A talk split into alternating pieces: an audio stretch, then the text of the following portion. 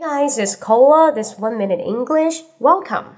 今天呢，我们来谈一下关于英语中的画面感。什么叫画面感？很多人觉得我们说英语为什么跟老外不一样？因为我们中国人说话比较没有画面感，比较直白。比如举个例子，比如天气冷了，我们会说 It's cold。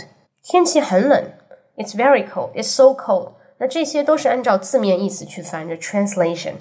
但老外是怎么想的呢？他们首先有一幅图画在脑海里，开始看图说话啊！哇，天气变冷了。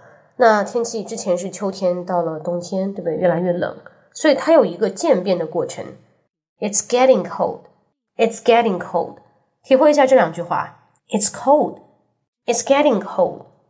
是不是不一样？Cold 强调一个结果，就告诉你一个事实而已。It's getting cold 有种画面感，是从不冷到冷的过程，对不对？所以大家就习惯用这个 It's getting 啊，它就有这种渐变的感觉。那我们再来看一句话，比方说我很累，I'm tired。好，说的生动一点，图片出来，你好累啊！回到家里洗个澡睡觉，十二点了，明天七点还要上班。I'm getting so tired. I'm getting so tired. Yes，对不对？Getting so tired.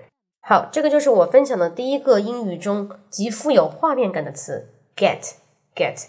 那如果想知道更多的话呢，大家可以去关注我的微信公众号“英语口语风暴”，打一个六，然后你就会进入我的英语思维分享课。我会告诉你老外是如何把英语说的地道的，它全都是靠 be 动词、介词跟动词。好，可以去看一下。那明天呢，我更新第二个词。See you next time. Bye bye.